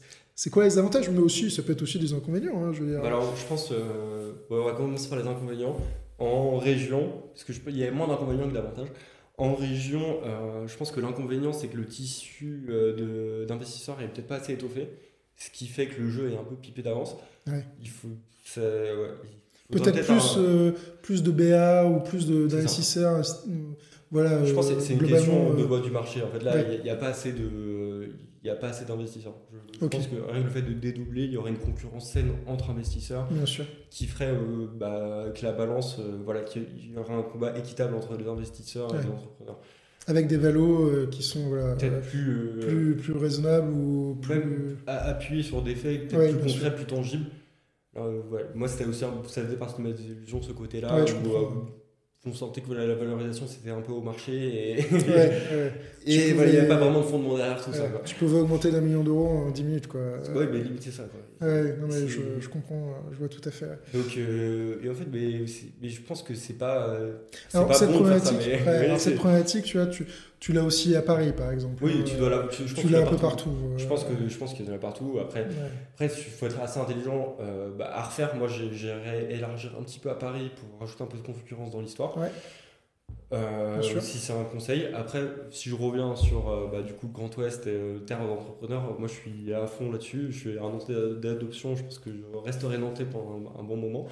Et, et non, et je, je trouve que bah, déjà le- la qualité de vie est remarquable à- dans la région par rapport à ce qu'on peut trouver à Paris ou même dans d'autres villes. Euh, comme tu le disais, pour l'entrepreneuriat, il y a un tissu quand même qui est vachement bien maillé, construit, euh, avec toujours des oreilles attentives euh, à chaque étape du parcours, ce qui est vraiment super, ce, qui est, ce qui est important. Là, là, je pense qu'il y a un truc qui va passer par la tête, c'est Solution Éco à Nantes. C'est, Ouais. voilà. Je ne savais pas qu'ils existaient. À un moment donné, j'avais un problème sur des normes, euh, à savoir respect- euh, si, si je devais les respecter ou pas. Euh, je- on m'a filé un contact de, de Solution Eco. J'ai passé deux heures avec, avec une, une dame là-bas. Euh, tous mes problèmes étaient résolus sur les normes. Je savais comment truc. Et voilà, ça m'a ça m'a rien coûté. Euh, c'était fait, je, je voyais que c'était fait avec vraiment euh, envie et c'était pas forcé. Ouais. Une vraie aide. Oui, c'était une vraie- euh, c'était- c'était une- et, et voilà, et je, je pense que dans leur mission, ils avaient ça, d'aider les entrepreneurs, et euh, bah, ils remplissaient, bah, pour moi, euh, ils ont rempli leur mission, et je trouvais que c'était c'était bien fait, vraiment Ouais. bien fait, avec un vrai suivi même derrière et tout, donc, euh, donc je... Oui, à chaque fois que j'ai eu affaire à des, on va dire, des institutions, associations dans l'écosystème euh, nantais, j'ai jamais été déçu, euh, que ça soit avec Atlampol ou avec l'IMT Atlantique, euh, bah, la métropole. Là, on, on est peut-être sur des projets de trouver des locaux plus grands pour, euh, pour partir de la pépinière. Et même là, sur la suite, ils veulent nous accompagner, ils nous aident, ils nous, euh, voilà, donc ils mettent des moyens à disposition aussi. Donc, euh, Ouais. on ne se sent pas tout seul.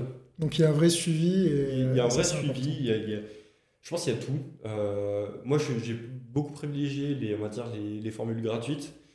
Euh, je Ah, c'est normal parce qu'au Ouais. début, euh, bah, Ouais, forcément, euh, le... Alors, certes, tu fais du cash, mais il faut avoir une activité. Enfin, il faut préserver ce cash-là euh, pour le R&D et pour réinjecter dans la boîte, etc. Donc, Après, je sais, je sais qu'à Nantes, il y a aussi beaucoup, dans l'écosystème, il y a aussi beaucoup d'aide- d'aides payantes ou d'accompagnement payant pour structurer le projet, pour peut-être accélérer. J'en ai eu des très bons échos aussi. Ouais. Euh, Ouais, voilà. non, mais je, je te confirme. Je sais pas euh, si je cite des noms pas, mais, euh, mais non, mais tu fais. non, mais j'ai ouais, tu eu des, mais- des- des super bons échos aussi. Donc euh, voilà, je pense que voilà, Il y en a pour tous les portefeuilles, pour toutes les envies, pour tout le type d'accompagnement. Il y a des accompagnements plus ou moins prenants. Euh, moi, j'étais plutôt. Euh, je suis pas trop scolaire, j'aime pas trop d'être tenu par la main en permanence. Donc l'idée, c'était. Moi, moi j'ai plutôt une fois par mois avec Atlampol, typiquement, deux fois par an avec l'IMT Atlantique ça me va très bien. si j'ai besoin d'une sollicitation, d'une question entre temps, je, peux, je peux toujours les joindre. Et, voilà, Ouais, ils sont disponibles pour toi. Je pense que la, la grosse force, c'est qu'on peut vraiment faire, se faire son parcours à la carte, que ça soit dans le numérique, dans la tech, euh, dans l'industrie. Voilà, il, y a, tout, est, tout est faisable. Vraiment, euh, je pense que le, le, terreau est super fertile et même les, les moi je parle à industrie, mais euh, le potentiel industriel dans la région est juste truc. Bah entre les chantiers de l'Atlantique, c'est ce que j'allais dire. Airbus, il y a, il y a Schneider aussi, il y a, voilà, il y a, y a tout il y a un historique en fait. il, y a... Euh, il y a un véritable historique sur l'industrie. Euh, et... C'est pas une surprise en fait qu'il y ait l'écosystème. C'est que en fait, euh, bah, je pense que cet écosystème s'est construit aussi avec la croissance de ces gros mastodontes. Donc, Ouais, et ce qui permet à vous euh, bah, de, de, vous installer et de bénéficier aussi de cette expérience euh, dans de l'écosystème. Euh, on parle souvent de l'écosystème startup, mais là c'est beaucoup plus large que ça. C'est l'écosystème vraiment des entreprises du chantier de l'Atlantique à, des entreprises bah, comme la tienne en fait. Finalement, il, y a, il, y a, tout, mais moi je, nous on a installé à la Beaujoire, il y a une zone industrielle côté, et, mais ça regorge d'activités. Il y a des camions tous les jours, c'est peut-être pas super, mais il y a des camions tous les jours qui chargent, qui déchargent. Ouais. Il y a une vraie activité économique. Voilà, on sent que c'est pas la crise, quoi. C'est pas la, crise profonde. Euh, voilà, bon, il y a peut-être. Euh, voilà, il y a le prix de l'énergie, en effet, quand tu regardes des factures à dette, ah ouais, ça, ça, pique, un vrai sujet aussi, ça pique, mais euh, voilà, bah, il y a des aides aussi de l'État qui sont mises. Bien sûr. Non, mais moi, j'irais même de manière plus générale, je trouve que la France, est un super pays pour, pour entreprendre. C'est juste magique. Moi, sans. En dehors de la France, je pense que j'aurais pas pu faire éclore parce que, euh, parce que j'aurais pas eu euh, des aides de l'État, sur des subventions, sur la RD, donc sur du pari comme sur l'avenir.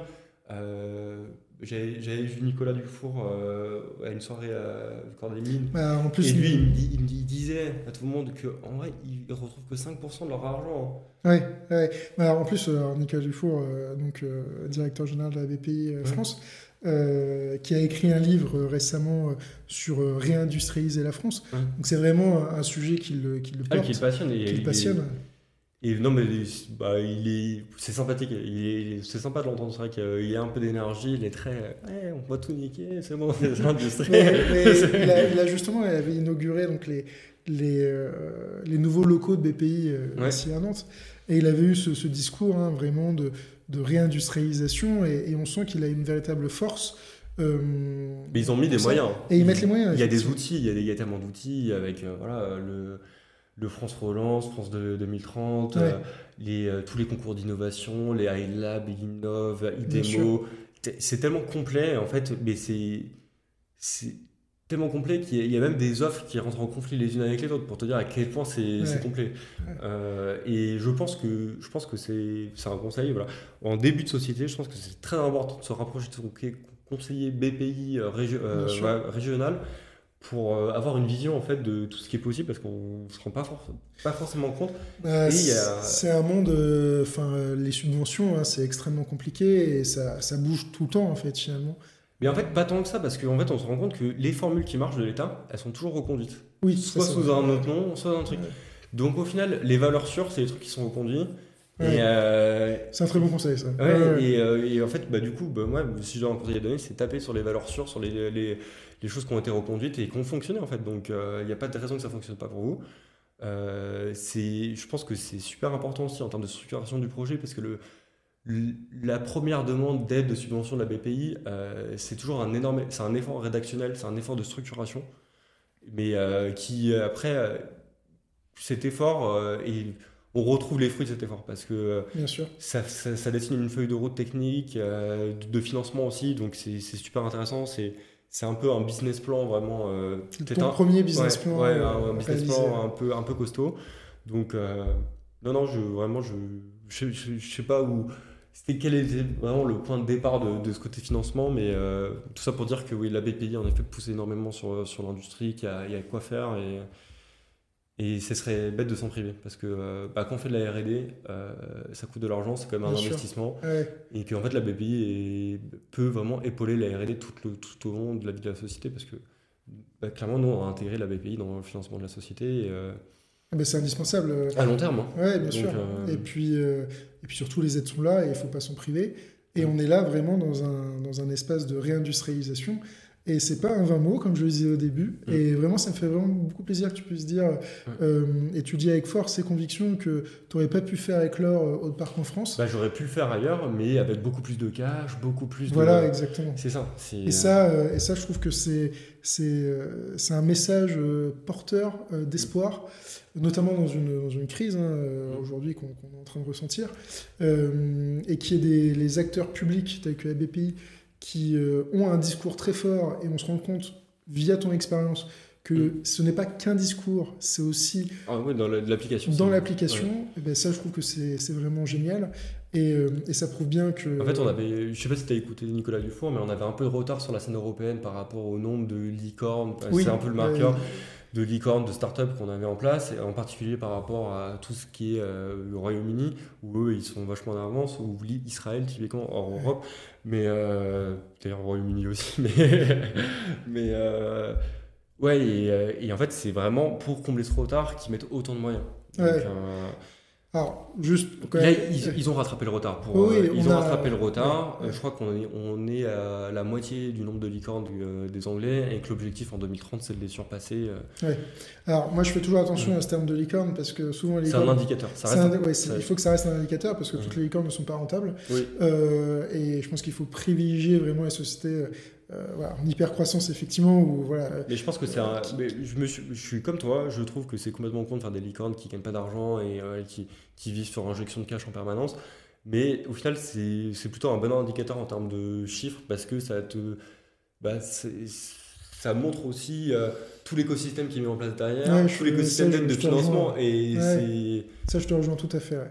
Et, Et- euh, et on le voit que. En fait, on le voit dans la réalisation que c'est ça. C'est ça, c'est ce que j'allais dire. On voit vraiment que dans la réalisation, typiquement euh, pour Eclore, mais aussi pour toutes les autres sociétés, qu'elles soient industrielles, tech et machin, euh, ben, finalement, ça fonctionne, ça marche. Et, euh, et ça, c'est un super message. Euh, bah, écoute, bah, merci beaucoup euh, Merci, Pierre oui. pour ce, ce podcast. C'était vraiment euh, super chouette. Beaucoup de sujets et très intéressant. Beaucoup de, de points de vigilance, de, vraiment de, de réflexion poussée. Et je suis vraiment, je suis vraiment heureux de, cet épisode. Bah, moi, je te remercie bah, pour cet accueil aussi et ouais, pour, ce, pour ce moment un peu hors temps qui permet aussi de dézoomer un peu et voir, voir le chemin parcouru. Non, c'est super sympa et ouais, bah, au plaisir. Ouais, au plaisir. Merci beaucoup. Ouais. Je remercie énormément Pierre pour cet épisode qu'on peut qualifier de pépite euh, du podcast Ouest Odyssée, hein, le podcast qui va à la rencontre des entrepreneurs du Grand Ouest. Je remercie aussi évidemment l'ensemble des auditeurs qui ont écouté euh, cet épisode jusqu'au bout. Si vous avez aimé euh, l'é- l'épisode, mais aussi euh, les autres, n'hésitez pas à en parler autour de vous et puis à le partager et à donner votre avis sur l'ensemble des plateformes, votre plateforme préférée sur laquelle vous, vous l'écoutez. Alors dans cet épisode, on a quand même appris énormément de choses. C'est un épisode à cœur ouvert, si je puis dire. Euh, on a appris comment on développe une startup industrielle, ses premiers instants, la constitution, mais aussi comment on gère sa première euh, levée de fonds, même si c'est une levée de fonds de, Love Money. Euh, D'autant plus lorsque c'est une levée de fonds de BA, comme Pierre a pu, en avoir l'expérience. Et on a vu aussi hein, la relation avec ses associés en Love Money via les statuts et pas l'obligation d'avoir un pacte. Et évidemment, surtout, hein, la propriété intellectuelle, extrêmement important dans la protection euh, de son actif. Et puis il y a plein d'autres choses évidemment dans ce podcast, un résumé très très court euh, dans cette conclusion. Euh, surtout, euh, n'hésitez pas aussi euh, à me suivre hein, sur LinkedIn, à m'envoyer des messages. hein, je vous invite à, m'envoyer des messages privés et je répondrai à l'ensemble de vos messages, de vos sollicitations, de vos demandes. Évidemment, à suivre mes projets et à vous inscrire à la newsletter que je mène sur LinkedIn. Donc, euh, j'espère que cet épisode vous a plu euh, et je vous souhaite une excellente odyssée. À très vite.